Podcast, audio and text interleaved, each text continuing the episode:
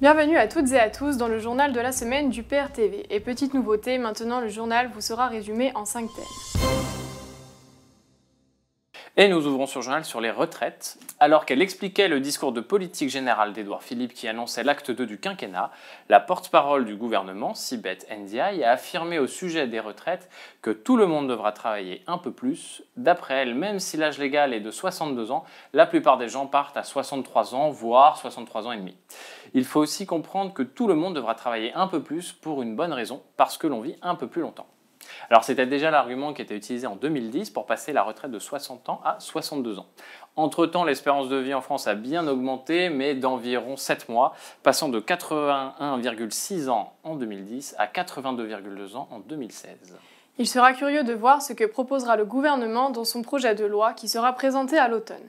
Néanmoins, il serait curieux que celui-ci s'éloigne des directives de la Commission européenne qui, rappelons-le, viennent d'être publiées et que concernant les retraites pour la France, il est question d'uniformiser progressivement les 37 régimes de retraite différents et d'harmoniser les règles de calcul pour mieux maîtriser les dépenses publiques, en alignant notamment le public sur le privé, ce qui réduirait de plus de 5 milliards d'euros les dépenses publiques à l'horizon 2022.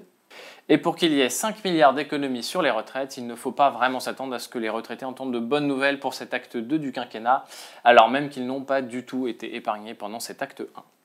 Précisons aussi que selon le rapport annuel du Conseil d'orientation des retraites, nous apprenons que le solde financier du système de retraite à l'horizon 2022 sera en déficit à hauteur de 0,4% du PIB. Ça fait donc environ 10 milliards d'euros. Cette prévision s'est sensiblement dégradée depuis le précédent rapport qui lui tablait plutôt vers mi-2018 sur un solde négatif de 0,2 points du PIB en 2022, ce qui fait donc environ 5 milliards d'euros.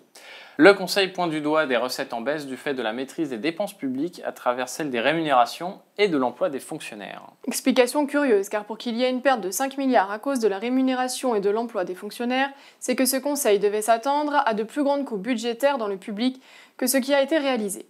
En tout cas, ce rapport tombe à point nommé pour justifier l'économie de 5 milliards, voire 10, préconisée par la Commission européenne. Sécurité sociale à présent, où Bercy a revu à la hausse le montant du déficit de la sécurité sociale. Les raisons seraient les recettes plus faibles, les cadeaux faits au mouvement des Gilets jaunes ou encore la croissance de la masse salariale ralentie. Là encore, les raisons évoquées sont curieuses et font penser à une inversion des valeurs. Les Gilets jaunes sont montrés comme une cause des problèmes politiques, alors qu'à l'origine, ils en sont plutôt la conséquence. Il est d'ailleurs étonnant que les 3 milliards perdus par l'ISF, que le coût du CICE auprès des très grandes entreprises ou encore que les 9 milliards que nous coûte l'Union européenne tous les ans ne soit jamais mentionné pour justifier un déficit, un problème dans les retraites ou encore un déficit de la sécurité sociale. Espérons tout de même que les 70 millions d'euros débloqués pour les hôpitaux qui dénoncent leurs conditions dans une grève qui dure depuis trois mois ne serviront pas d'excuse pour justifier un prochain rapport. D'ailleurs, concernant la croissance de la masse salariale qui ralentit, il y a peut-être des solutions à trouver outre-Manche. Et oui, les Britanniques connaissent depuis le vote du Brexit une nette diminution du chômage, une augmentation des salaires et même une amélioration des conditions de travail contrairement à une idée répandue qui expliquerait que le chômage diminue à cause d'une dévaluation des conditions de travail, notamment à cause du contrat zéro heure. Eh bien, c'est l'inverse qui est vrai. Alors est-ce que cette nouvelle baisse du chômage est due à un bidouillage statistique, à une nouvelle dégradation des conditions de l'emploi? Non. Ben non. Selon l'Office for National Statistics, en avril-juin 2016, il y avait 8 564 000 contrats à temps partiel contre 8 596 000 en novembre 2018, janvier 2019, soit 32 000 contrats de plus depuis le Brexit. Tandis que sur la même période, les contrats à temps plein sont passés de 23 183 000 à 24 118 000, soit 935 000 contrats de plus. Par ailleurs, toujours sur la même période, le nombre de personnes affirmant qu'elles occupent un travail temporaire, faute de pouvoir trouver un travail stable, a baissé de 25%, et le nombre de personnes affirmant qu'elles travaillent à temps partiel faute de pouvoir trouver un emploi à temps plein a lui aussi baissé de 20%. Autrement dit, depuis le vote du Brexit, la qualité de l'emploi s'est améliorée au Royaume-Uni qui a créé près d'un million d'emplois à temps plein. En conséquence de quoi, le taux d'emploi de la population atteint des records historiques, la pénurie de main-d'œuvre commence à faire monter les salaires, et comme la hausse de l'inflation a été plus modique que prévu malgré la chute de la livre, le pouvoir d'achat des Britanniques augmente. On peut pas en dire autant du bilan de Macron. D'ailleurs, nous apprenons cette semaine que les dirigeants des grandes entreprises à travers le monde prévoient justement de renforcer leur investissement au Royaume-Uni après le Brexit, selon une étude donc publiée ce mardi par le cabinet de consultants KPMG. De plus, concernant la raison de la baisse des recettes, elles sont logiques puisque le gouvernement cède un bon nombre de services publics rentables, comme les autoroutes, la Française des Jeux et bientôt l'aéroport de Paris, à moins que ce dernier ne puisse être évité grâce au référendum d'initiative partagée initié par plusieurs formations politiques. D'ailleurs, à ce sujet, vous pouvez dès à présent aller signer pour soumettre à référendum la privatisation des aéroports de Paris. Il faut 4,7 millions de signatures pour ça, donc chacun doit se mobiliser pour y parvenir. Sachez aussi que le site rencontre énormément de bugs, il va falloir sûrement vous y reprendre à plusieurs fois pour y arriver. Et passons maintenant aux emplois. À Villeneuve, une employée de la savonnerie de Haute-Provence a été récemment licenciée pour avoir refusé de signer un avenant sur un contrat de travail de nuit. Un licenciement jugé abusif et inadmissible par l'Union départementale de la CGT qui demande la réintégration de la salariée. Une quinzaine de sympathisants issus des rangs de la CGT ont d'ailleurs manifesté ce mardi 11 juin leur désapprobation sur ce licenciement. Selon un membre de la direction de l'UDCGT, les salariés ont été confrontés à l'obligation de signer un avenant concernant le travail de nuit et une baisse importante de la majoration des heures de nuit. Les salariés avaient d'abord voté majoritairement contre, mais depuis, par peur de perdre leur emploi, la majorité des salariés ont fini par signer cet avenant.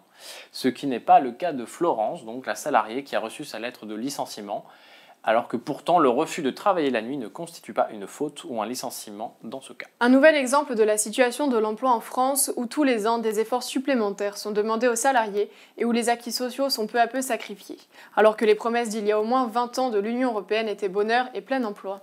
Concernant l'emploi, nous apprenons également que le gouvernement présentera la réforme de l'assurance chômage le 17 juin. Au menu, bonus-malus sur les cotisations chômage patronales pour freiner l'abus des contrats courts, dégressivité des allocations pour les hauts revenus, mais aussi durcissement des conditions d'accès à l'indemnisation.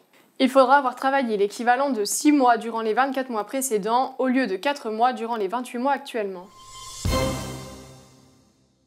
Passons maintenant à notre sujet international. Nous allons nous intéresser à Hong Kong cette semaine où un million de personnes manifestent contre une loi d'extradition. Un Hongkongais sur sept vêtu de blanc s'est mobilisé dimanche 7 juin à Hong Kong pour défendre l'identité de l'île face aux ingérences de Pékin.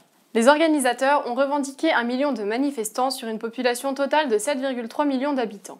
Et la police en a décompté 240 000, ce qui en ferait la deuxième manifestation la plus importante depuis la rétrocession. Les Hongkongais s'étaient déjà mobilisés en masse le 4 juin pour commémorer les 30 ans de la place Tiananmen. Les autorités hongkongaises affirment que cette loi comblera un vide juridique et empêchera que la ville ne serve encore de refuge à certains criminels. Une partie de l'opinion redoute une utilisation politique des extraditions par Pékin.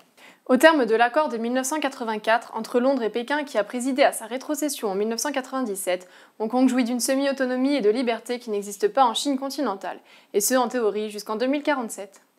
Depuis une dizaine d'années, l'ingérence grandissante de la Chine continentale dans les affaires intérieures de Hong Kong génère une grande inquiétude et le sentiment que l'accord de rétrocession n'est plus vraiment respecté. À Taïwan, les autorités se sont, elles, fermement opposées au texte, craignant que ses citoyens soient exposés lors de déplacements à Hong Kong.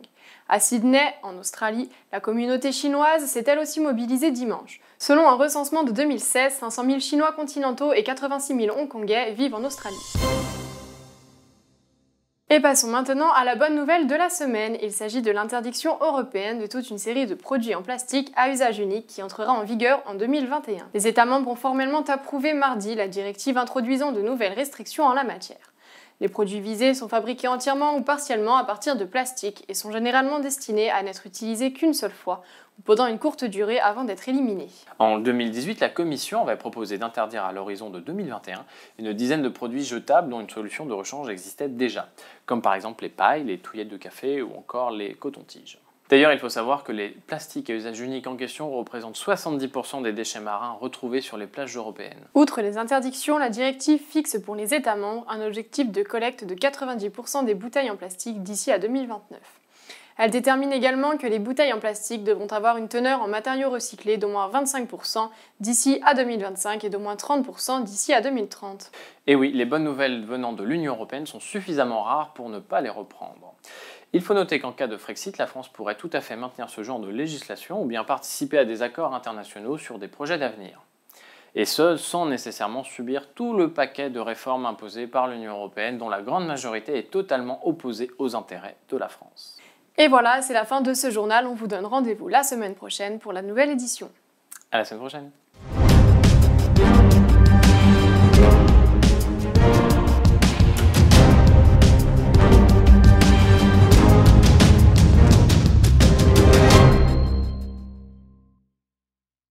T'es grande. Bah, baisse ta chaise. Monte ta chaise.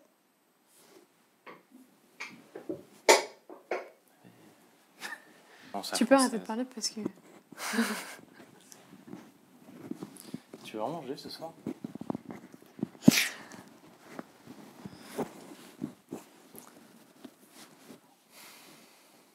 Attendez, je rigole là, ça va pas.